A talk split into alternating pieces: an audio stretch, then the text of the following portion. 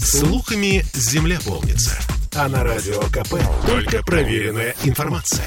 Я слушаю «Комсомольскую правду» и тебе рекомендую. Где деньги, чувак? Добрый вечер. С вами Дмитрий Прокофьев, радио «Комсомольская правда» в Петербурге на 92 FM эм и программа «Где деньги, чувак?». А деньги мы сегодня ищем в таком вопросе, как «Скоро в школу?». И а, со мной в студии эксперты, которые знают, в общем, о детских вещах и о том, сколько они стоят, во сколько они обойдутся нам. А, это Михаил Михайлович Ветров, председатель Ассоциации производителей детских товаров, работ и услуг. Здравствуйте, Михаил Михайлович. Добрый день.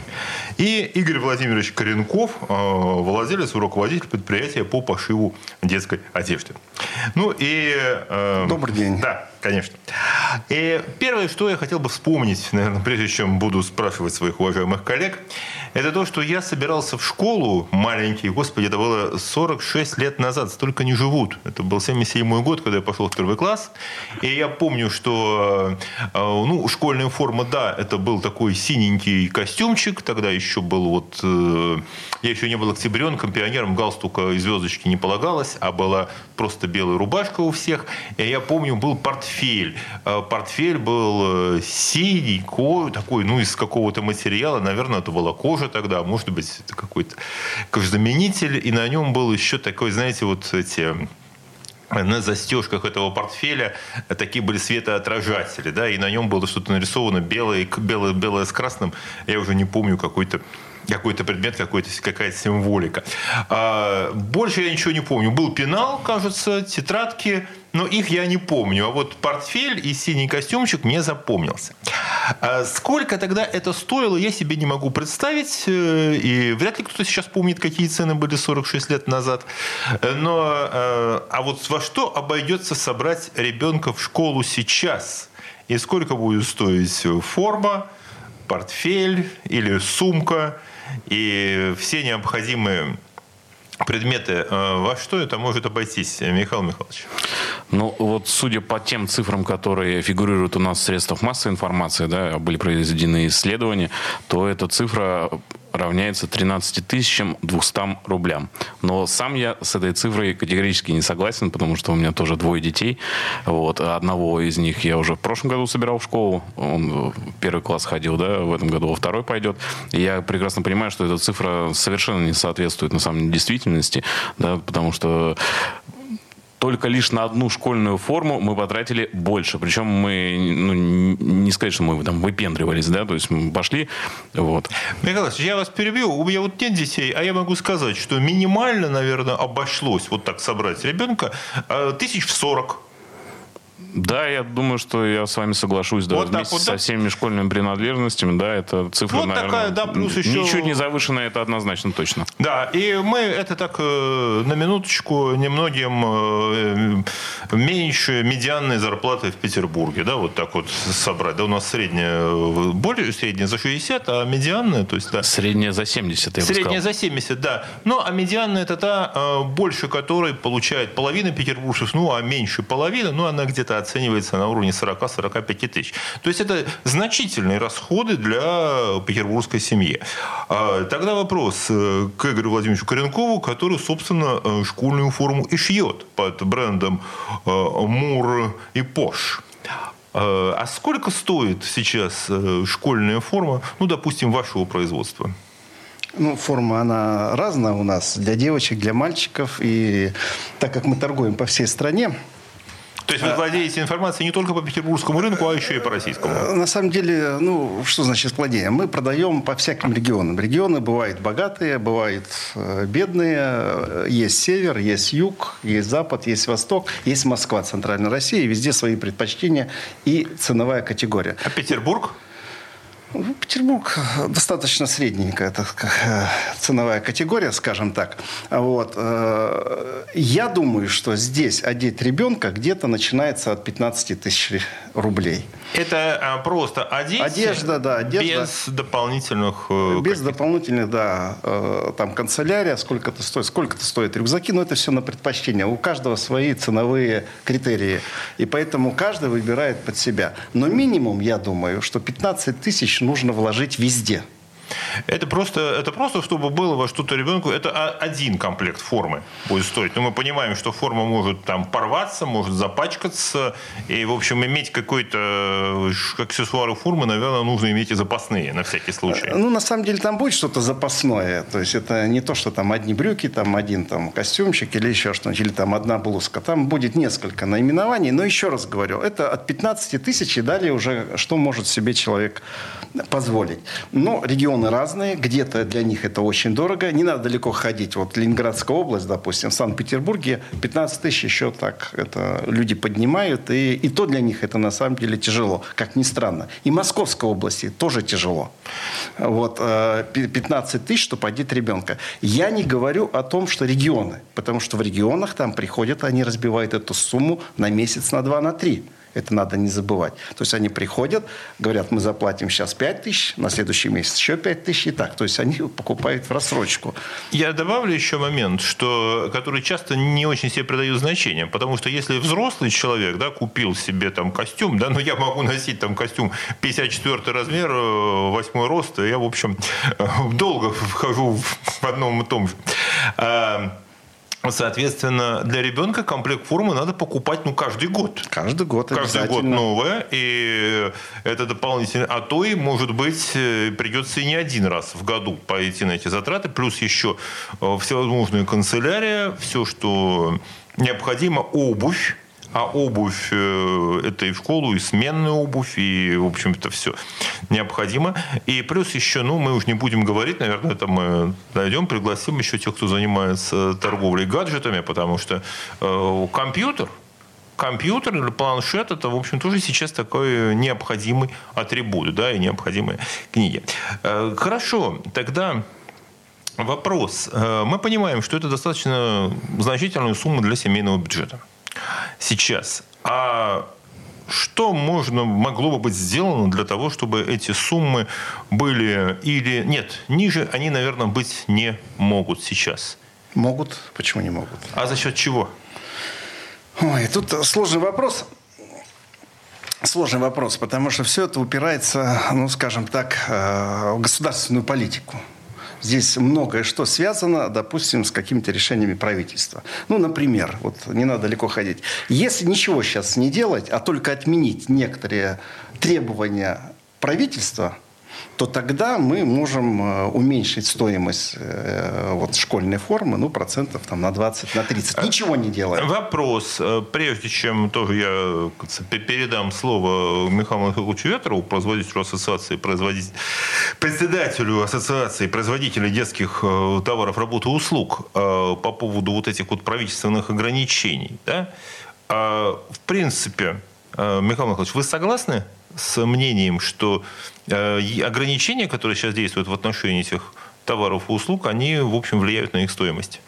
Ну, они, безусловно, влияют, тем более, что там э, в 2022 году да, были введены там, предварительный национальный стандарт качества да, для детской формы. Сейчас будет со следующего года э, готовится ввести уже ГОСТ по детскую форму.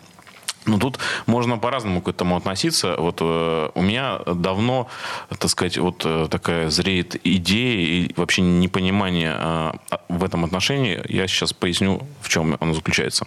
У меня очень близкий товарищ, один из руководителей компании, которая занимается, э, ну, лидер рынка, э, спецодеждой. Они поставляют на крупные производства спецодежду. И э, там процесс фантастически отлажен. Сейчас поясню в чем. А, прежде чем а, э, разместить контракт на производство да, этой спецодежды, они на сезон предоставляют комплекты а, этой спецодежды на производство. Рабо- часть рабочих ходит в ней. То есть они смотрят, выцветает она, не выцветает, как она дышит, удобно ли карманчик пришит слева или справа. Ну, куча Такие факторов. натурные да? испытания. Да, прям настоящие. То есть вот этот сезон, 3-4 месяца, они ходят, и, э, и причем это обувь полноценно полностью комплект весь, да? Вот. Потом пишется, соответственно, э, что не устроило, что поменять, что заменить и так далее. И в итоге, в конечном итоге, да, э, рабочие получают высококачественную спецодежду. Почему такое нельзя сделать в школах, я не понимаю. И моя четкая позиция, что надо добиваться именно такого. Это первый момент. Второй момент заключается в том, что, э, наверное, практически нет э, предприятий, да, где рабочие покупают, э, ну, крупных предприятий, да, я имею в виду, рабочие покупают эту спецодежду за свои деньги. Везде она предоставляется. Более того, если она выходит из строя, то ее без проблем, в принципе, большинство предприятий им заменяет. Да? То есть, более того, есть четкие регламенты по выноске этой одежды. Да? То есть, допустим, один сезон или два сезона, и она меняется. И я правильно подхвачу вашу мысль, что вы предполагаете, что, в принципе, правительство могло бы пойти на то, чтобы финансировать вот таким образом э, школьную форму да, предоставлять, раз уж ребенок идет в школу, то эту форму ему предоставлять э, за бюджетный счет, и или какие-то части этой или формы. софинансировать, совершенно верно. Или То есть у нас, у нас есть просто э, там малоимущие, да, там есть э, ну, семьи, где много детей, вот. И, ну что же, это серьезное предложение. Значит, у нас есть возможность, во-первых, снизить стоимость формы, во-первых, а во-вторых, сделать ее более доступной для людей. И об этом мы поговорим после короткого перерыва. Оставайтесь с нами. Где деньги, чувак? Я слушаю Радио КП, потому что здесь самые осведомленные эксперты. И тебе рекомендую. Где деньги, чувак? И снова в эфире программы «Где деньги, чувак» на радио «Комсомольская правда». Э, в Петербурге 92 FM эм. мы ищем, где можно сэкономить на э, школьной форме. Мы не говорим сэкономить на детях. Мы можем говорить, что мы сэкономить на расходах, связанных с подготовкой с обеспечением школьной формы тех, кто пойдет э, и в первый класс, и во второй, и в третий, и вплоть до одиннадцатого. Со мной в студии Михаил Ветров, э, председатель Ассоциации производителей детских товаров, работ и услуг, и Игорь Коренков, владелец и руководитель предприятия по пошиву детской одежды, в том числе и школьной формы. А, и в предыдущей части мы говорили о том, что форма у нас дорогая. Собрать ребенка в школу обойдется тысяч сорок. Из них э, там порядка 15-20 тысяч это придется именно на школьную форму. Плюс-минус такие суммы. И э, Игорь Коренков сказал, что есть возможность э, сделать стоимость детской одежды, детской форменной школьной одежды ниже, а Михаил Ветров э, предложил механизм о том, как можно было бы сделать ее доступной с точки зрения расходов родителей. И вот этот разговор мы продолжаем. Тогда, Игорь Владимирович, а вот за счет чего можно сделать было бы производство формы дешевле? О том, как за нее платить, мы тоже сейчас поговорим. Я хотелось бы просто добавить, я не против от того, чтобы государство там каким-то образом это все финансировало, но мы знаем, если государство куда-то влезает, то почему-то это все становится гораздо дороже, и самое интересное, что деньги все идут какой-то в один карман. Что могло пойти не так? Кто вот, мог это сказать? А, вот. Мы знаем. И, да, да, да, да. И здесь как раз вот об этом и речь. Э, а что я имел в виду, что мы можем вот сегодня прямо сэкономить и сделать форму гораздо дешевле. Ну, во-первых, это непонятная никому маркировка. Вот там есть такое красивое название «Честный, честный знак». На мой взгляд, на мой взгляд, это организация жуликов, но придумали красивое название. Мы этого не сказали. Да, да, мы это не сказали. Это личное это оценочное мое, мнение. Мое оценочное мнение. Но, тем не менее, деньги куда-то уходят, непонятно. Но, тем не менее, нам приходится, производителям, закупать оборудование иностранного производства, потому что нашего ничего нет. То есть никакого импортозамещения. Это сразу снижает э, возможность импортозамещения, о котором так много говорится. Ну, назовем это так. Потом, значит, нам нужно готовить готовить специалистов, программное обеспечение. В летит часто программа. То есть вот у нас есть горячая пора, и каждый час для нас очень важен, потому что по большому счету школьную форму ну 2-3 месяца в году. А тут вылетела программа, полдня или день там занимается, чтобы ее восстановить, оплатить и все. Люди, которым нужно оплачивать зарплату, самое интересное, что непонятно, ради для чего, ради чего это все сделано. Деньги идут даже не в государственный бюджет они идут к каким-то странным, на мой взгляд, людям. И потом эти деньги э, растворяются. Но не у нас. Они, Но мы кстати, не знаем, где они даже. Да, да, они растворяются. Но самое интересное, растворяются за границей. За границей. И это нас смущает, скажем так. Это первый вопрос. Во-вторых, какие-то, значит, нормативы по, э, так сказать, таможенные там сборы. У нас ткани не производятся в России вообще никакие. У нас есть только три фабрики, которые производят ткани. Это Чайковский текстиль, там Свердловский комбинат и, по-моему, этот э, Брянский комбинат. Больше никто не производит. Ниток у нас вообще не производит в стране. То есть это все откуда-то закупается. Это все привозится и берутся таможенные достаточно большие пошлины. Э, если они сократят свои желания в Москве и будут меньше собирать таможенных пошлин, то, наверное, и сама форма станет дешевле. Мы не говорим о том, что у нас логистика сейчас страдает. Если раньше мы привозили товар там за две, за три недели откуда-то из-за границы, то сейчас это уходит 2-3 месяца, и логистика раза в 3-3, раза в 2-3 дороже становится. Вы знаете, э, Игорь Ильич, вы сказали, что таможенные вот эти деньги, сборы, контроль, учет, вы будете очень смеяться.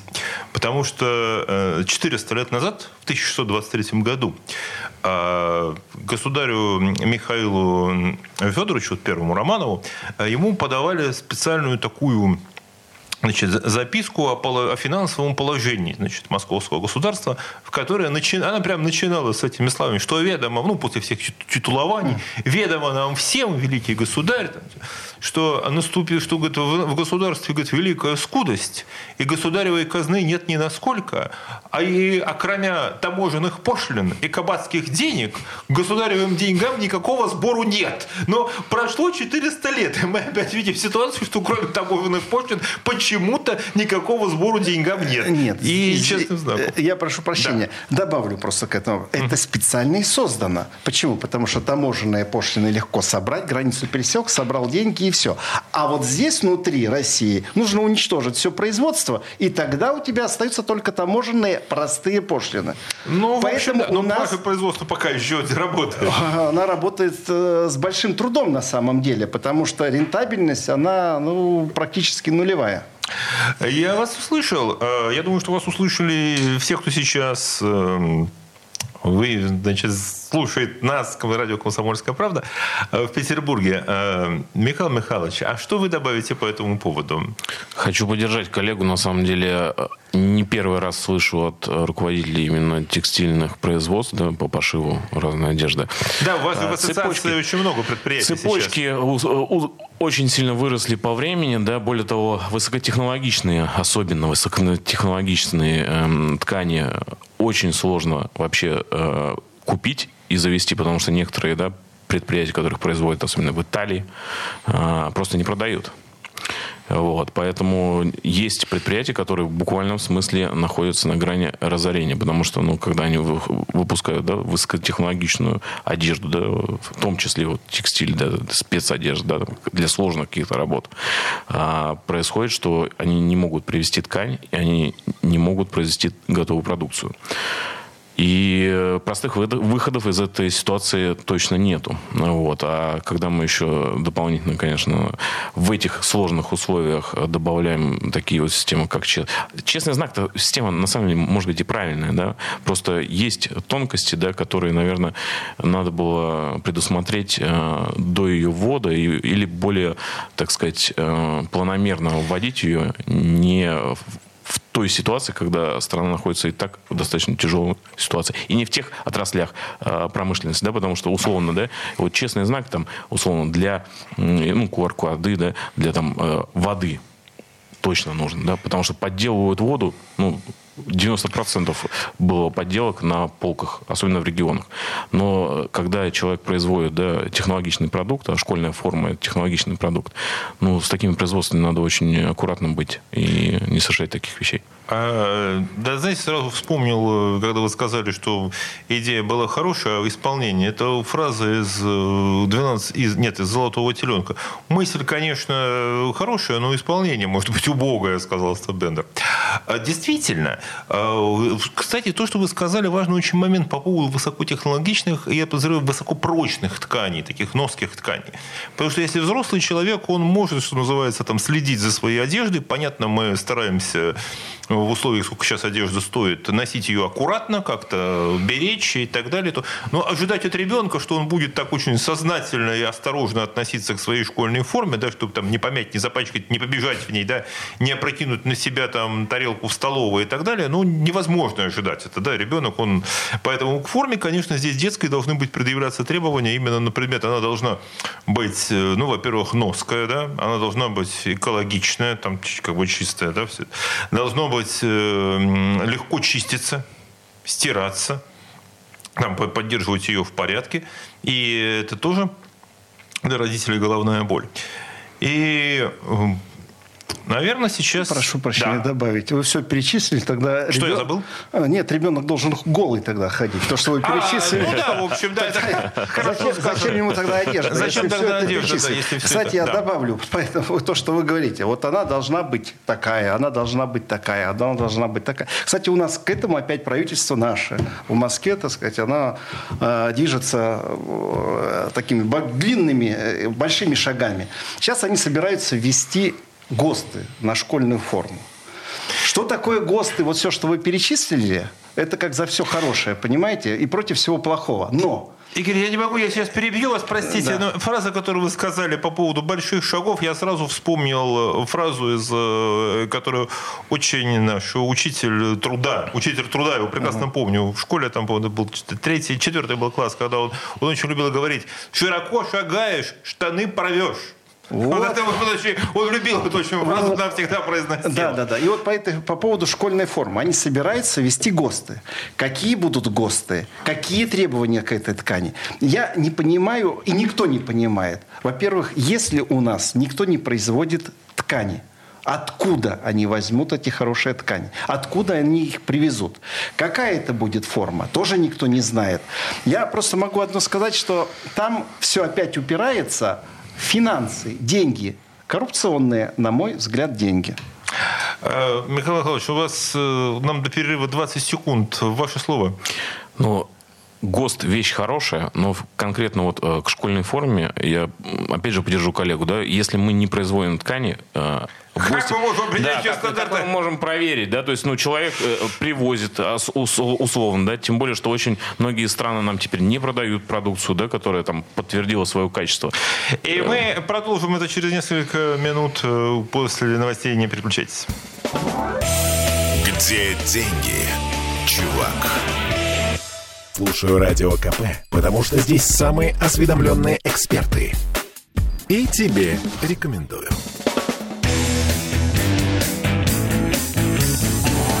Где деньги, чувак? В эфире по э, радио «Комсомольская правда» в Петербурге э, в программе «Где деньги, чувак» э, Дмитрий Прокофьев и его гости Михаил Ветров, председатель Ассоциации производителей детских товаров, работы услуг, и Игорь Коренков, производитель как раз детской одежды. А мы продолжаем искать ответ на вопрос, где деньги в производстве и в торговле всего, эм, что связано со школой, да, вот, чтобы нам пойти 1 сентября через неделю, э, через 8 дней, да, сегодня 24, это 1 сентября, пойдем все в школу вместе, родители, как говорится, идут в школу вместе с детьми. И в предыдущей части программы мы говорили о стандартах о новых там, государственных стандартах, которые готовятся в отношении школьной формы. Идея вроде бы хорошая, да, но вопрос, кто и как эти стандарты будет определять в ситуации, когда ткань из которой производится детская одежда, в России не производится, а привозится и по довольно сложным путям. И получается, что наше министерство будут устанавливать стандарты качества для фабрик-производителей, которые находятся вне его, скажем так, юрисдикции, неважно ли дружественная эта страна или недружественная, которые ну, никак требования Минпромторга там, их не учитывают в своей деятельности. Разве что, э, ну, я себе допускаю, что какая-нибудь э, там предприятие, допустим, в Китае, хотя нет, в Китае вряд ли, ну, неважно, может быть, в Турции, э, узнав о том, что в России ввели какой-то новый ГОСТ в отношении их тканей, возможно, для тканей, в которые оно будут поставлять в Россию, оно заложит там какие-то эти требования, но оно заложит это и в стоимость. Оно скажет, ребят, вы хотите покупать вот с этими стандартами, ну, хорошо, мы сделаем, мы за это прибавим еще 50% к цене, и будьте любезны нам это заплатить. Михаил Михайлович. А, вот к этому хотел бы еще добавить, что мы обсуждаем ткань-ткань. У нас и фурнитуры никакой нет толком качественной, понимаете? Вся фурнитура тоже заграничная. Соответственно, вот сейчас пропишем ГОСТы, да, что там условно молния должна работать год как минимум, да. А молнию эту качественную нам не поставят. Мы купим китайскую, она не проработает какой смысл? Вот на данный момент просто в гости, я считаю, смысла нет. Надо сначала локализовать производство тканей и фурнитуры, чтобы мы могли контролировать качество. Опять же, вот э, э, ситуация с импортными тканями, да, окей, мы прописали в гости, что такое-то содержание хлопка, такое-то там, ну, э, там, они, насколько я читал, да, э, собираются прописать там, что катушки не образовывались и так далее. Все прописали, все, закупили пробную партию ткани, протестировали, вроде нормально, вроде соответствует. Начали шить одежду в какой-то момент э, качество ткани поменяется. Мы это никак не сможем проконтролировать заранее, правильно? Мы же предоплачиваем. Более того, да, если раньше на ткань на ту же давали отсрочку оплаты, сейчас предоплата. Мы предоплатили, через 4 месяца получили ткань, ткань изменилось качество, что делать производителю? Вообще непонятно. Ничего, здесь идти без формы, потому что обычно забывают, что ведь производство одежды – это очень длительный технологический цикл. Это нам кажется, что вот сшить, привезти. Одежду надо, э, ткань надо не только заказать заранее, да, и ее там, где ее производят, должны заранее произвести, запланировать. Это э, очень сложный, именно длительный процесс, на котором очень много может повиснуть разных проблем. Просто хочется добавить, вот э, все, что сейчас делается, абсолютно, в принципе, правильно. То есть система «Честный знак» принципиально совершенно правильно. ГОСТы вводить на детскую одежду как бы и на ее качество. Совершенно правильно. Формат введения. Да? То есть нельзя его вводить, пока мы не локализуем производство, не сделаем не просто какой-то одной ткани, да, большого спектра тканей и фурнитуры. А, тот же а, честный знак, чтобы он не ложился на плечи да, производителей, но не его задача разбираться с а, программным обеспечением. Да? Как я себе представляю, он получает наклеечки, да, как бы наклеил, все. Ну, ну как, как акцизные марки, допустим. Да, совершенно да, верно. Как бы, все, ну, на них проставляется там партия, еще что-то, и все. Ну, то есть надо по максимуму брать э, вот эти расходы с плеч э, непосредственно самих э, производителей. Вопрос, э, Михаил Михайлович. Вы возглавляете довольно большую ассоциацию производителей детских товаров, работы, услуг. Я, по сути, из каждого утюга слышу о том, что нам необходимо повышать качество вот этих детских товаров, и о том, что они должны быть локализованы, о том, что у правительства придает большое значение. А э, вы ощущаете вот этот интерес со стороны правительственных органов э, к предложениям самих производителей, тех, кто в них работает? Э, безусловно, ощущаю. Просто вот, поскольку вот я сам предприниматель, да, и коллега мой предприниматель, вот предприниматели, они принимают решения, да, и действия какие-то мгновенно. А, уровень э, принятия решений в государственном аппарате – это годы. Поэтому, безусловно, э, прогресс огромный идет, как бы, да, то есть и те же Минцифры, они трансформируют, дописывают, ну, то есть э, уровень цифровизации страны намного повышается, где-то что-то есть, конечно. Весь вопрос, то есть стратегический вектор, он в принципе правильный, просто вот этапы введения иногда, вот, да, как большая машина, да, вот, как говорится, лес рубят, щепки летят, просто катастрофически вот складывается ситуация так, что вот в виде этих щепок э, попадают именно предприятия, и чаще всего это э, малые или средние предприятия, или микропредприятия, да? Игорь Владимирович, вы что дополните по отношению к сказанному с коллегой? У ваше предприятие участвует в каких-то программах, э, которые там финансируются или поддерживаются э, федеральным или местным правительством? Ну, с точки зрения сейчас много есть идей по поддержке производства. Ну, дело в том, что я думаю, что это больше разговоры пустые, э, потому что есть у нас, конечно, организации, которые якобы занимаются помощью предпринимателям, но это все на бумаге, и я вообще не понимаю, чем они там занимаются. Дело все в том, что я в свое время попытался, значит, получить какие-то субсидии на выставки. То есть, в принципе, все прописано, все есть. Все. Ну, отстояли ну, кстати, там... довольно прозрачная история, что... Прозрачная история, но только не для нас она прозрачная. Значит, у меня стояли там девушки ночью, там, потому что огромное количество было желающих туда. Э, как у нас в старые добрые времена номерки там стояли, к ноге привязывали и э, передавались там по наследству все это. Но закончилось это тем, что потом, значит, у нас выяснилось, значит, что 40 копеек, 40 копеек, чтобы вы понимали, э, недоплата за бюджет.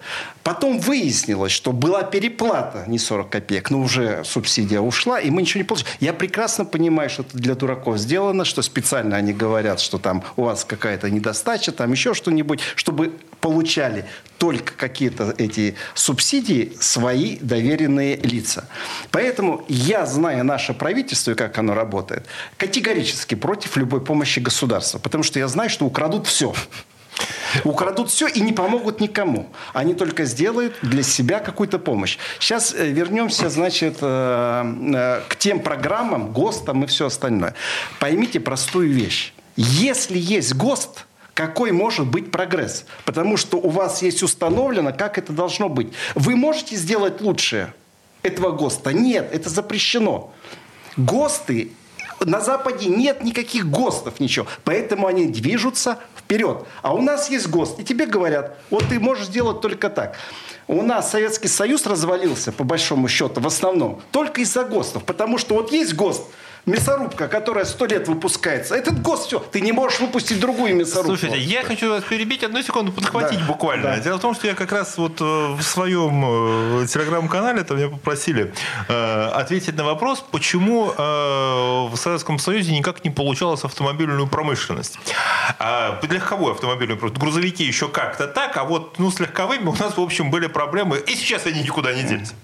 И я нашел цитату из э, знаменитого произведения Ильфа и Петрова «Одноэтажная Америка». Да? У них э, есть там такой персонаж, который их там, вот, сопровождает двух писателей в поездке по Америке, э, значит, как его называют, мистер Адамс. На самом деле это реальный персонаж, это такой был Соломон Торп, известный американский инженер, большой, кстати, друг Советского Союза, который сыграл очень большую роль в индустриализации, много работал, вот, General, он был одним из руководителей General Electric, он строил вот эти советские электротехнические гиганты, вот не про ГЭС, вот эти все там, вот, станции. И Э, когда они просят его объяснить, говорят, вот, ну в чем суть, вот что самое интересное вы хотели бы нам рассказать э, про американскую промышленность?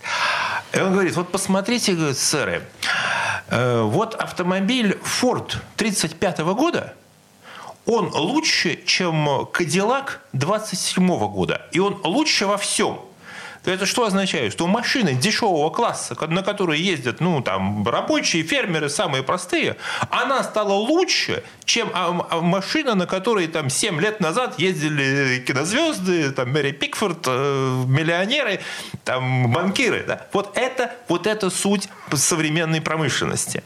И как раз, э, а происходит это все на заводе Форта, у конвейера, там еще и делегация там, советских инженеров присутствует, которые вот, показывают тогда же, вот мы знаем, Горьковский автомобильный завод, это Форд, куплен. И, значит, инженер говорит, две недели назад было что там литейное производство, стояли одни станки, Сейчас уже стоят другие, более современные, новые, уже рабочие на них работают. Как это так? Говорит, а потому что иначе невозможно. Здесь мы должны выпускать уже новые автомобили. Вот это скоростной технический прогресс, за которым очень трудно успеть любой бюрократии. И то же самое касается особенно, вот если мы говорим детские товары, да, все, что для детей, насколько скорость. Здесь за ними успеть очень трудно. У нас э, до перерыва осталось э, буквально несколько секунд. Слово. А, за несколько секунд не успеете? А мы расскажем, поговорим в следующей части. А, окей. Окей, Михаил Михайлович, перенесем наш э, разговор на следующую да. часть программы, да, потому что мы так разгорячились, я тоже много что сказал. И не переключайтесь, сразу после рекламы мы вернемся к вам. Где деньги? Чувак. Я слушаю Радио КП, потому что здесь самые оперативные новости. И тебе рекомендую.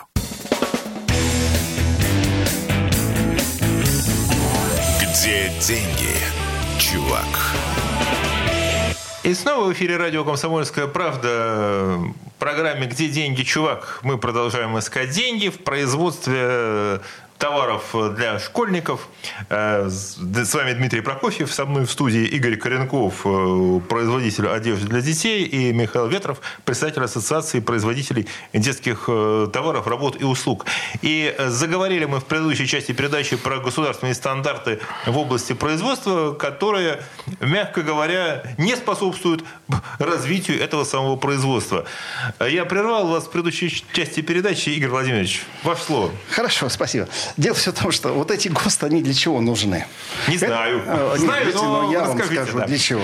Э, чтобы, во-первых, затормозить производство, чтобы никто ничего не мог выпускать более нового. Вы сказали про машины, правильно. Но только там нужно, опять же, преодолеть ГОСТы на станке оборудования, а потом сделать новые ГОСТы на автомобили и все остальное. Представляете, какой это труд. Но вернемся сейчас к нашим временам.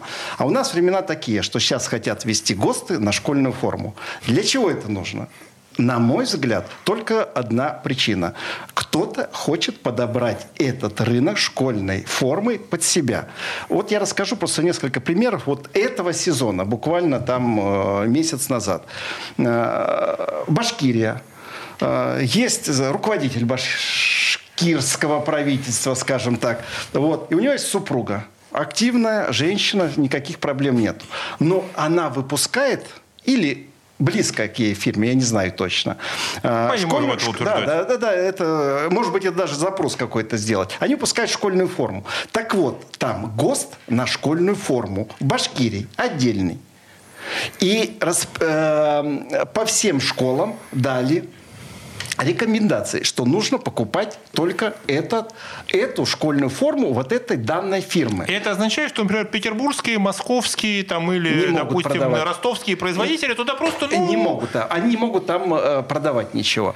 И это, думаете, форма хорошая? Она, думаете, удобная? Нет. Она неудобная, нехорошая и самое главное, не дешевая.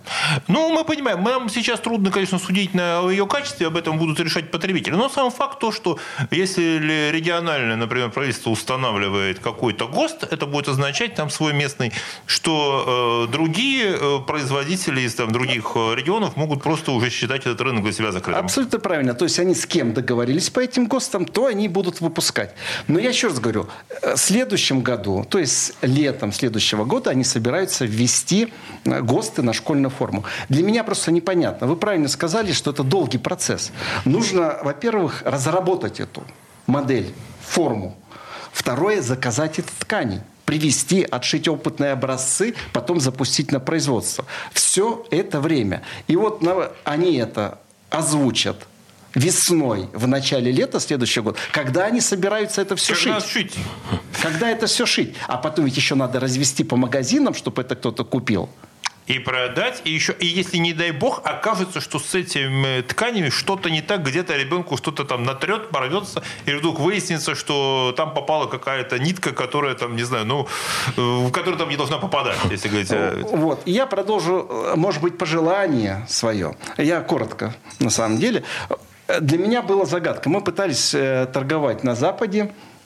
Ничего сложного там на самом деле нет. Все точно так же, как у нас. Но меня удивила одна вещь. Мы продавали там детские товары. И я все время ходил и спрашивал, где я могу оформить сертификат. И никто смотрели на меня, широко открыв глаза, и говорили, какие сертификаты? Нет у нас. Я говорю, да как, ну, детские товары. Как они могут без сертификатов? То есть, представляете, насколько мы отстали в сознании. Потом выяснилось, что у них вообще нет никаких сертификатов. У них одно требование. Вот у вас есть бирочка, состав ткани. Вот там должно быть написано все то, что соответствует вот этой ткани. И если оно не соответствует, то, то вас будут разорят. очень серьезные санкции. Да, вас разорят, подадут в суд и все. И каждый человек, каждый родитель, он знает, что может носить его ребенок. Или он сам. И, и он, соответственно, посмотрел, какие характеристики этой ткани, он выбирает, и нет никаких проблем. У нас Обязательно нужно ввести это, сертификат, это честный знак, одно, второе, чтобы мы все были под контролем. И что мы все должны платить за это деньги. Э, но я только добавлю, как экономист, что все издержки производителя, они так или иначе оказываются в конечном счете в цене товара, который мы видим в магазине. Я поэтому сказал, ничего не делая, только отменить вот эту дурь, которая есть, и 30% мы сэкономим. Михаил Михайлович, Тут э, немножко, мне кажется, сложнее ситуация. То есть, если мы посмотрим вот глобально на эту ситуацию, да, вообще целиком, э, ведь все эти ГОСТы – это наследие советского прошлого, да? Почему? Потому что вот тогда... Советского было... Союза, прошу прощения, нет уже 30 да, лет Да, совершенно верно. Но, И видите, госплана нет? Да, но э, если мы посмотрим, как развивалась экономика Европы, да, там не было Советского Союза, там не было ГОСТов изначально. Там рынок э, сам строился на базе естественной конкуренции, да, то есть кто-то выживал, кто-то не выживал. То есть у нас же восприятие восприятие еще людей. Почему вот все бабушки, условно, да, ищут на сырке ГОСТ? Потому что она привыкла, что если написано ГОСТ, значит это качество. А ментальность людей таким образом существенно изменилась. Да, в гости, может быть, нету смысла, не было бы смысла, если бы рынок уже э, состоялся, да, то есть, э, но э, в нашей стране, то есть, это будет опять переходный период, как в 90 на мой личный взгляд, да, то есть, если мы разом отменим все ГОСТы. Михаил Михайлович, ну, я вас перебью, скажу здесь такую вещь. Смотрите, э, дело в том, что вы упомянули там вот мировые практики, как формировался рынок, там, особенно потребительских товаров. Он ведь в огромной степени связан вот с той практикой там цеховой организации, да, и вот ассоциации тогда были там цеха ремесленников, да, очень большую роль играли торгово-промышленные палаты, которые сейчас играют. И, в принципе, вот это деловое сообщество, если человек там, если предприятие там не, не входило, да, не соответствовало вот этим профессиональным стандартам, которые вот все производители делают, оно могло там не получить кредит, э, да, не пускали на рынок, просто говоришь, ребята, вот мы, ну, понимаете, попытались такое вести э, практику да, СРО в строительстве. И по факту оказалось, что эта система, к сожалению, не сработало, потому что все это привело к той же абсолютно коррупции, да, только уже не среди чиновников, а уже в связке чиновник, э, предприниматель, который возглавил эту СРО, там, который выдает, опять же, эти бумажки. То есть нету идеальных путей решения. Вот. Э, отменить ГОСТы тоже не вариант, да, потому что начнется вот раздрай рынка, как бы. Тут нужен свой какой-то, мне кажется, путь, как бы, да, к которому вот мы пойдем, как бы. А путь заключается в том, что, наверное, а, если мы вводим какой-то дополнительный контроль, то мы его вводим настолько постепенно, да, и настолько, чтобы это не касалось именно самого производства, да, чтобы он не вело дополнительным вложением да, в операционные системы какие-то, э, не производство. То есть это должно быть очень точечно делаться.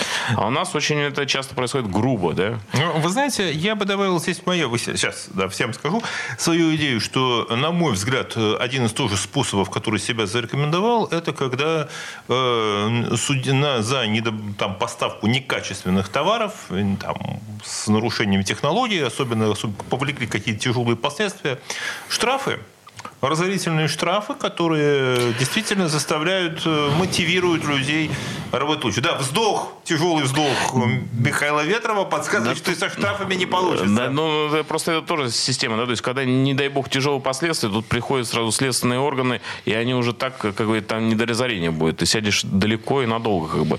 Здесь дело не в этом, да, как выстроить правильную цепочку, как бы. И, ну, Игорь я Владимирович. Э, хотел добавить свои пять копеек. Дело все то, что мы вначале говорили, там, э, Алексей Романов, да, там, э, вот у них что было там 400 лет назад, вот у нас до сих пор все, вокруг этого мы все и крутимся. Там, традиции Моск... такие. Да, да, традиции московских, так сказать, этих законодательств. Я на самом деле категорически против того, чтобы там э, оставлять каким-то образом, искать свой путь или еще что-нибудь. Мы на 400 лет, уже вот как сейчас выяснили, отстали. Так давайте мы посмотрим, как те развивались. В конце концов, Сталин был плохой или хороший, сейчас мы это не комментируем, но у него ума хватило пригласить американцев и других иностранцев, чтобы они нас научили и построили нашу всю промышленность. И тяжелая промышленность действительно так была нет, построена. Так нет, мы построили, на... и у нас был да. огромный прогресс. Почему сейчас мы боимся э, э, что-то хорошее взять где-то? Но сейчас мы не боимся. Дело в том, что нам сейчас никто не продает. Да, да зачем бы... нам продавать? Мы сами смотрим, что они делают. Надо... У них нет ГОСТов, у них нет сертификатов. Давайте отменим это. И также, если можно обращаться и к опыту стран, там, с которыми сейчас Россия поддерживает отношения к тем в развитии, к тому же там, турецкому, индийскому, китайскому опыту. У них тоже да, ничего этого нет. Надо... Это сложная ну, история. Да, это сложная история, потому что взять даже пример с тем же палевым маслом. Сколько было шума? Да, у них ничего нет, но у них все нормально работает. Да, у нас все есть. И, а, ну... Объясню, почему насчет пальмового масла. Это вам могу подробно рассказать.